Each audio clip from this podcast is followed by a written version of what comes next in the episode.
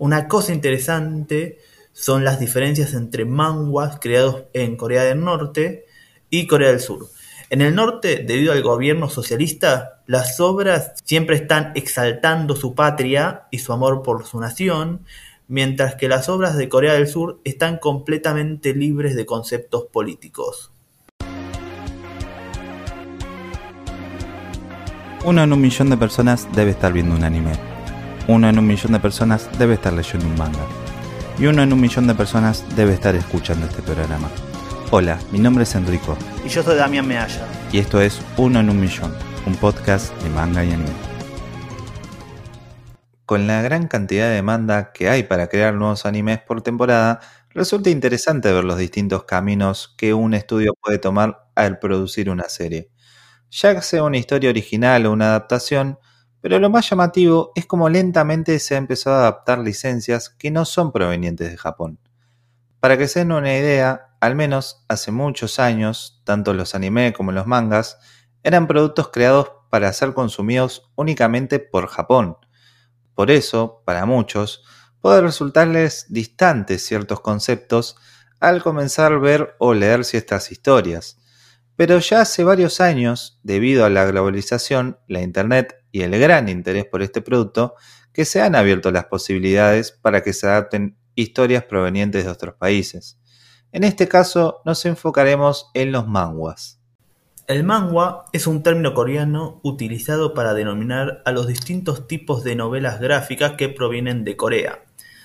A diferencia de los mangas, tienen un formato de lectura correspondiente al de Occidente, que es horizontalmente y de izquierda a derecha, el cual sorprendentemente, a diferencia de su contraparte japonesa, salvo por excepciones, no suelen ser adaptadas a otro formato, ya que se cree que el manga es una expresión artística que normalmente se disfruta solo a través de la lectura. El manga ha sido influenciado por la dramática historia moderna de Corea, resultando en una diversidad de formas y géneros incluyendo una corriente principal de estilo similar al manga. Una cosa interesante son las diferencias entre manguas creados en Corea del Norte y Corea del Sur. En el norte, debido al gobierno socialista, las obras siempre están exaltando su patria y su amor por su nación, mientras que las obras de Corea del Sur están completamente libres de conceptos políticos. Algunas características típicas de los manguas son, en el diseño, los personajes tienen rasgos exagerados y caricaturescos en la cara u ojos, mientras que el cuerpo es más realista en su proporción. Generalmente son a color, hay normalmente un uso más frecuente de gradientes Crinton, técnica que se aplica para las texturas y sombras en los dibujos, que se utiliza como alternativa a la eclosión. Los manga se diferencian del estilo tradicional japonés y está más cerca de los cómics occidentales. Su lectura es de izquierda a derecha y sus creadores se llaman manhwaga. El nombre completo del autor o artista por lo general son dobles compuestos de sílabas inexistentes en el japonés. Este es el método más fiable para diferenciar el manga.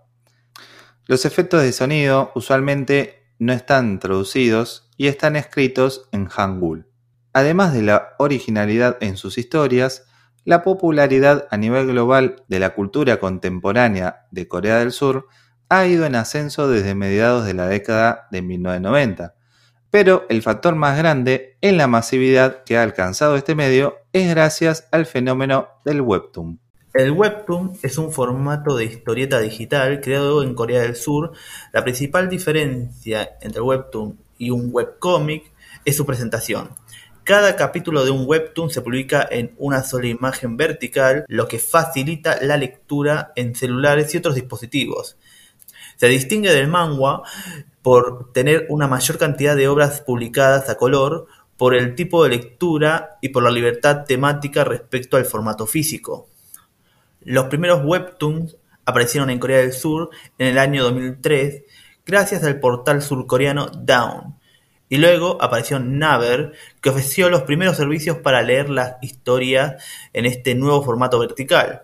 Más tarde se sumaron empresas de mensajerías como Line, cuya aplicación es muy popular en varios países asiáticos. El consumo de webtoons aumentó con la aparición de todos estos portales, al punto de que hay obras de autores estadounidenses y de otros países optando por este formato. Hacemos hincapié ya que además de la gran cantidad de adaptaciones live action que tuvieron obras reconocidas como Sweet Home, Hell is Outer People y Love Alarm, durante el año 2020 el servicio de streaming Crunchyroll produjo 8 series como títulos originales, de los cuales 3 son adaptados a series de webtoon, el cual son bastante populares. Entre ellas, Tower of God, escrito e ilustrado por Lee Jong-hui, bajo el seudónimo de Slave in Utero.